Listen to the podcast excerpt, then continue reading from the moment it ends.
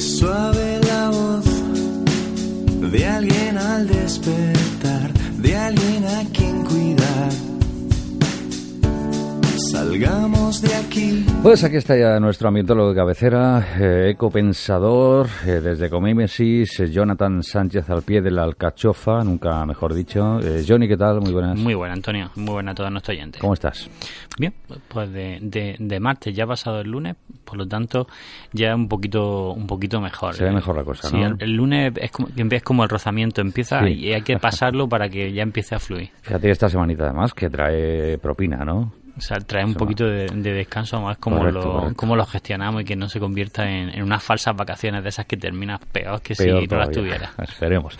Bueno, hoy tenemos un tema sobre la mesa. eh, hablamos de la lucha biológica por conservación. Para ello contamos eh, al otro lado del Skype eh, con, eh, digamos, la experta en la materia. Ella es Mónica González Fernández, doctora eh, ingeniera agrónoma, Ujú. responsable de control biológico, eh, si no me falla el dato, de la estación experimental de Cajamar, Las Palmerillas. Y creo que nos escucha ya. Eh, Mónica, buenos días. Hola, buenos días, ¿qué tal? Muy buena. Pues eh, bienvenida. Nuestro nexo ha sido Johnny, obviamente, nuestro Sí. contacto y nuestro productor eh, para contactar. Sí, por ahora, bueno, el- el- muy buena, Mónica. Eh, con- contar brevemente a, a nuestros oyentes. Tenía un curso que tenía que dar y tal, y estuve buscando información sobre agricultura, sostenibilidad, y di con tu, con tu trabajo, di con, con algunas presentaciones que de, y algunos documentos de, de control biológico por conservación. Y la verdad es que me pareció tan interesante que, que creo que era que era, era necesario traerte para que para que nuestros oyentes conocieran un poco este trabajo eh, sobre todo en relación a los invernaderos aunque me imagino que se puede extender a, a más, a más campos pero está, está relacionado sobre todo con la agricultura eh, con bajo plástico. Cuéntanos un poco en qué consiste esto de- del control biológico por conservación para que nuestros oyentes hagan una idea global Bueno, un poco se trata de, de conservar lo que de forma natural existe en el campo y que de alguna manera, con nuestra actividad agraria y, y humana, no solo la agraria, pues alejamos de nuestro entorno y de nuestros cultivos. Entonces, para poder conservar enemigos naturales, el primer paso importante era respetar eh, y hacer un uso más racional de los fitosanitarios y eso lo hemos conseguido desde Ujú. 2007. Eh, entonces, pues al, al no ser tan agresivos con el, con el uso de los agroquímicos, te puedes plantear un segundo paso, que es en lo que estamos trabajando desde hace ya unos años Estefanía Rodríguez Navarro, que actualmente está en el, en el IFAPA, y yo, que es proveer un hábitat y hacer un, un manejo adecuado de un hábitat para que estos, estos auxiliares puedan volver y establecerse en el entorno de, de los cultivos. Mm. Entonces, para ello hay que ofrecerles cosas. ¿Qué es un auxiliar para, para la gente que nos está escuchando? Nosotros le llamamos auxiliares a aquellos, aquellos, mm, vamos a decir, bichos, insectos o, o artrópodos, o también pueden ser pájaros insectívoros o, o- o reptiles que sirven para controlar eh, otros bichos que nos causan daños en los cultivos. Son auxiliares porque nos auxilian en la regulación de las plagas. Hace algunos años eh, sonaba un poquito a ciencia ficción, sobre todo que, que se emplease en, en cultivos, digamos, en invernaderos, eh, en la provincia de Almería. Parece que ya es una realidad, ¿no? O al menos eh, estáis en ello. Eh, ¿Te refieres al control biológico en general o a- al control biológico por conservación? Por conservación, en este caso. Pues la verdad es que llevamos haciendo mucha divulgación y transferencia y, y hablando, dando muchos cursos, muchas charlas con agricultores y con técnicos y parece que ha calado el mensaje. Aquí la gente es rapidilla, lo pilla rápido todo y, y parecía increíble, pero, pero sí, está, está entrando ya. Sí, vamos, eh, el ejemplo más claro es el ayuntamiento de Ejido. Mm. Su- en su ordenanza municipal ya lo contempla, el establecimiento de márgenes alrededor de, de los invernaderos y eso es un paso de gigante. Entonces, eso ya es significativo de que algo está cambiando.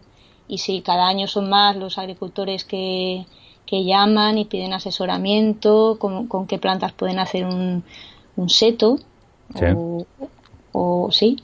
¿Qué es lo que pueden poner? Ya, ya esto ya es una revolución, ya no solo piden plantas para afuera, ya piden qué pueden meter dentro del invernadero para conservar enemigos naturales.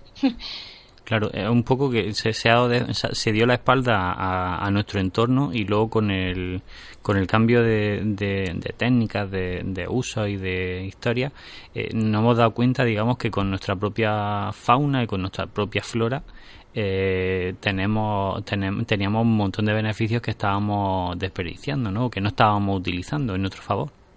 Claro, si es que no sé por qué eso es condición humana. Nos creemos que somos capaces de, de bastarnos solitos con lo que sabemos, con lo que sabemos de química, con lo que sabemos de tecnología y le damos la espalda a la naturaleza que es la más sabia. Y no nos hemos dado cuenta del batallón de, de, pues eso, de, de amigos que tenemos que nos pueden, no, no es que ellos solos vayan a controlar las plagas, pero que, que sí nos pueden ayudar. Se llaman servicios ecosistémicos de la biodiversidad. Normalmente ninguna especie de planta desaparece debido a una plaga. Puede ocurrir cuando, cuando el ecosistema no está, no está en equilibrio, no está, no está sano. Pero lo normal es que eso no ocurra, hay una regulación. Y de eso se trata. Claro, yo no sé, Mónica, si, si tenemos eh, pros y contras, es decir, eh, supongo, hombre, son más las ventajas, o al menos yo lo intuyo, eh, pero eh, mm, eh, sitúanos también en la balanza eh, puntos en contra, sobre todo en los primeros años, es decir, de, de este tipo de, de lucha biológica. A ver, en contra. En contra tenemos que el, el, el entorno está muy, muy, muy fragmentado. Entonces, para que esta medida tuviera un efecto real, que además es muy difícil de, de, cuantificar, debería de ser el 100% del territorio que estuviera conectado con manchas de vegetación natural mediante, mediante setos. Y eso, eso es complicado. Mm. Segundo punto, pues ahora mismo eh, cuando queremos establecer setos ya hemos estudiado algunas de las muchísimas especies que, forman parte de nuestro medio natural, pero no, no las conocemos todas y en temas de ecología, pues bueno, no todo, no todo es A, B o C. Pueden darse relaciones que no conocemos. Hemos seleccionado plantas que eh, en principio atraen enemigos naturales más que plagas, pero bueno, lo que hay en el campo ahora mismo son plagas. Puede ser que en un momento dado, en, al principio, pues alguna planta pueda traer TRIP, por ejemplo, al final llegar a una regulación, pero bueno, puede, puede darse. Problemas negativos también, a ver, eh, ¿dónde comprar las plantas? Pues ahora mismo en Almería no tenemos viveros forestales. Eh, hay alternativas. Los tenemos más cerca, en Granada, en Murcia. Esto puede dar lugar a que alguna, alguna empresa se, se anime y también eh, existe la posibilidad de el agricultor que se haga su propio plantel comprando la semilla forestal que es más sencilla, pero necesita más tiempo. Bueno, son hándicaps, pero yo creo que, que todo es superable. Sí, en concreto, e-, este último punto que has dicho, eh, la Junta de Andalucía tiene publicado desde hace muchísimos años eh, un manual de identificación y de propagación de plantas autóctonas en las que casi todas las plantas que aparecen en tu estudio, eh, sobre todo de seto y algunas un poquito más, un poquito más pequeñas que seto, eh, viene cómo recogerlas, cómo tratar las semillas, cómo reproducirlas y tal. Y el manual está en internet de forma gratuita, es decir, que viene toda la información fácil. Es cuestión de dedicarle lo que tú dices, un poquito de tiempo, un poco de cariño, ¿no? Claro, y aquí hay, pues eso, cuando, cuando el campo, los agricultores realmente se interesen, pues ellos también, hay, a muchos que les gusta esto y dicen, oye, mira, ahí esta planta y, te dan mucha información a ti también. Entonces, pues yo creo que con el tiempo será mucho más sencillo. Y, ¿Cómo se diseña un poco por encima una, una zona una zona de, de, lucha biológica por conservación. Yo tengo aquí una serie de fotos de una, una parcela que, que, la, supongo que es la que habéis usado para el trabajo en las palmerillas y para que la gente se haga un poco una idea de, de qué estamos hablando, para que no se hagan una idea de que es algo muy complejo ni muy, muy allá, sino que son realmente cosas, yo creo que sencillas. Cuéntanos un poco cómo se diseña y cómo se pone en marcha.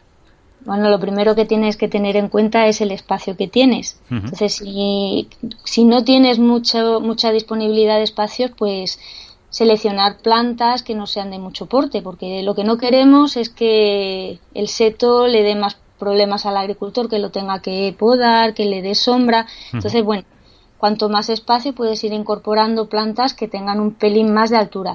Nosotros en general trabajamos con plantas arbustivas o semi-arbustivas. En segundo lugar, tienes que combinar algunas especies de, de tal manera, 5 o 6, que a lo largo de todo el año tengas mm, flor o, néctar o polen, que es lo que necesitan algunos enemigos naturales para, para establecerse o que les ofrezca un refugio. Hay que, hay que combinar algunas, eso, los periodos de floración normalmente vienen vienen eh, hasta en internet los puedes sacar y en las fichas que hemos publicado Estefanía y yo también ofrecemos esa información. Puedes buscar unas cuantas que, que, que te, que entre ellas puedan cubrir todo, dar una cascada de flores. Sí. Eh, si puede ser que sean de distinta familia y, y, disponerlas, bueno, pues si son pequeñitas, pues varias juntas, es lo normal, la, la, unión hace la fuerza. Entonces, pues si vas a usar, por ejemplo, tomillos que no tienen mucho porte, pues no pongas uno, pon cinco o seis.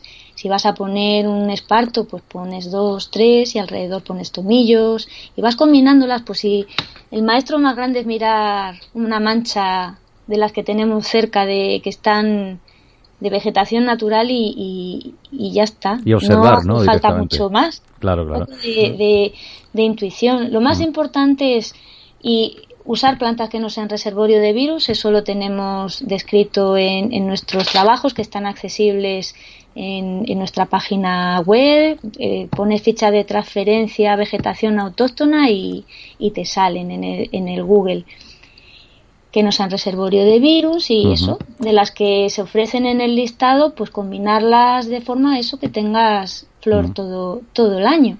Y Mónica, eh, ¿como cuántas especies manejáis? Eh, pues estoy leyendo por aquí que en torno a 29, ¿no? Especies. 29 son las que formaron parte del, del estudio, pero para hacer un seto no necesitas 29 especies. De hecho, de esas 29, algunas no las recomendamos todavía porque hay que, hay que mirarlas con un poquito más de, de foco. Eh, eh, a lo mejor pues con cuatro o cinco eres capaz de, de tener esa cascada de flores. Lo más importante es buscar alguna que florezca en verano. Aquí lo difícil es pasar el verano. y, y ya está no regarlas mucho. Estas plantas no quieren mucho agua, lo justo. Al principio, cuando estableces un seto, pues hombre, eso cae de cajón. No vayas a echar herbicida. Tienes que ayudarlas un poquito. Si hay competencia con malas hierbas, pues quitarlas a mano, pero eso es hasta que se establecen. Luego ya las malas hierbas desaparecen. Después de unas lluvias es mucho más sencillo que de cara al verano. Estoy viendo aquí las plantas, Mónica, y la verdad es que son plantas muy normales.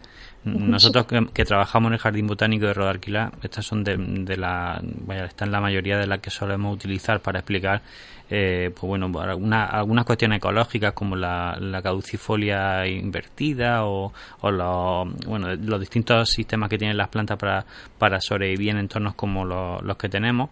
Mm, y, es lo que tú dices, ¿no? Los meses de verano son los más difíciles de, por la flor, pero el resto del año es relativamente fácil no tener alguna alguna de estas especies en floración por el bueno por el clima que tenemos y por la flora que tenemos. Que florecen en verano aquí, sí. Aquí la suerte que tenemos en, en este entorno semiárido es que siempre hay alguna joya botánica que te ofrece un recurso.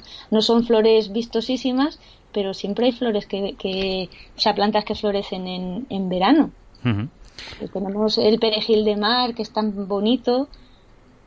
La esparraguera empieza a florecer a final de verano, la esparraguera blanca.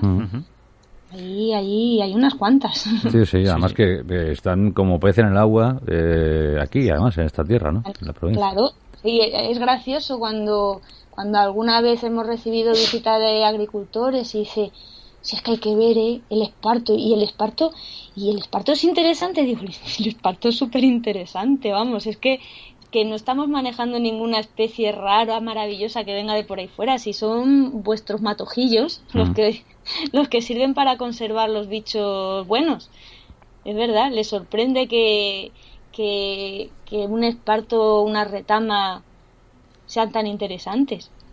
Sí, y, y por otro lado también tiene una tiene una doble, bueno, algo algo secundario y es que también ellos se interesan por la flora autóctona que muchas veces la conocen por encima, pero de esta forma mm, eh, yo te lo digo porque en el curso que, que, he terminado de la semana pasada que era con socios de la CASI eh, la verdad es que le interesó mucho ver las especies y saber cuáles eran y qué tal. Y conocían algunas pero había un porcentaje alto que desconocían y que yo le insistía que esa le, facilité ficha y con fotos y tal. Y les dije que miraran cerca de donde tenían los invernaderos en las ramblas en, la, en, la, en las lomillas y tal porque la flora está ahí al lado que no es no es difícil de identificar y, en general es fácil de, de, conocer. Simplemente hay que saber eh, pues eso qué utilidad tiene. Sí, sí, sí, sí.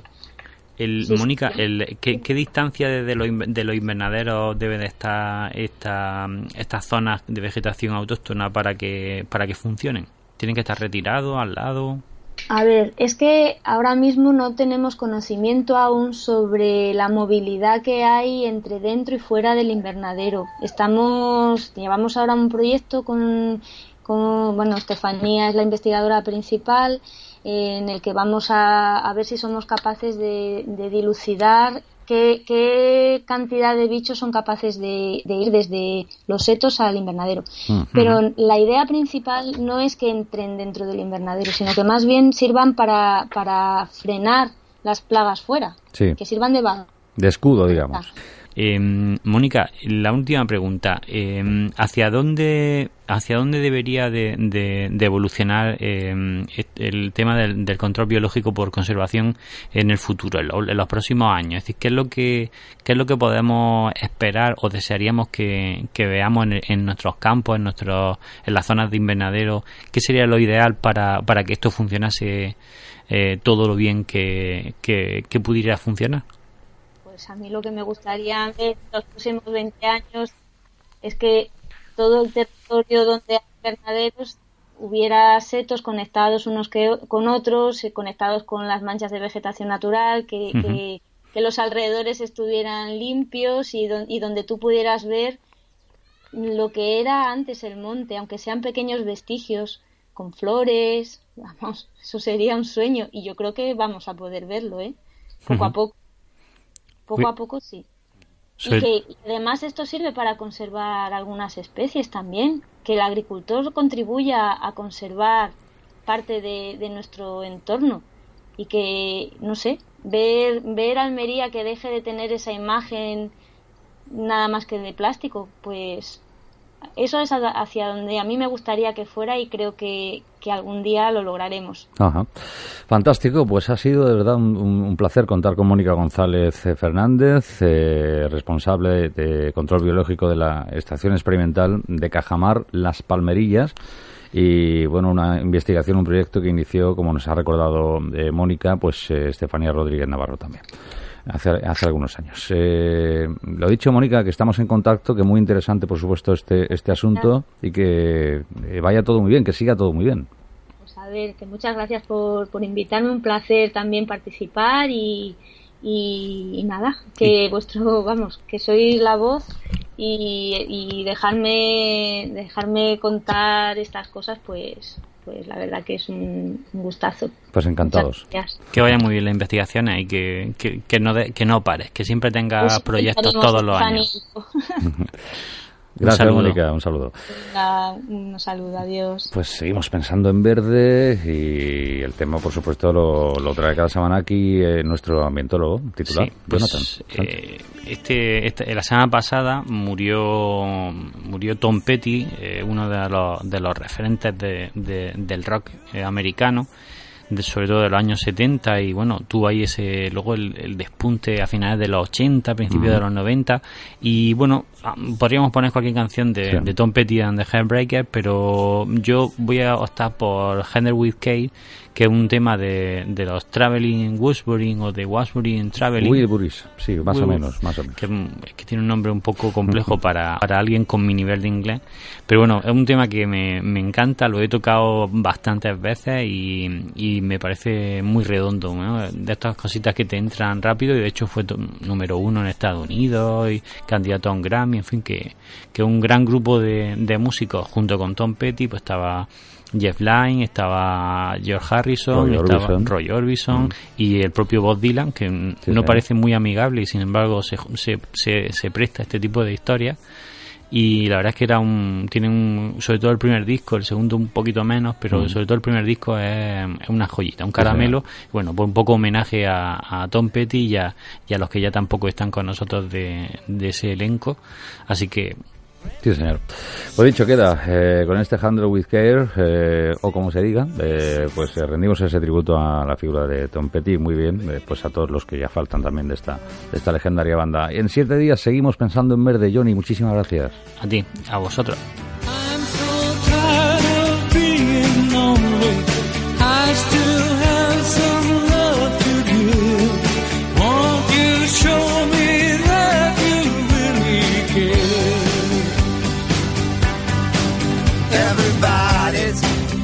Somebody to lean on.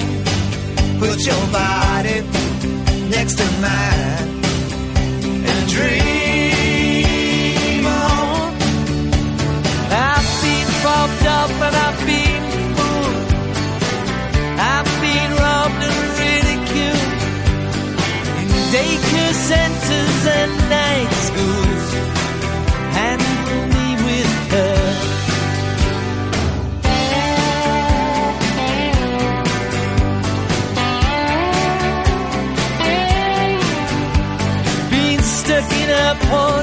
terrorized, sent to meetings hypnotized, overexposed, commercialized, handle me with care.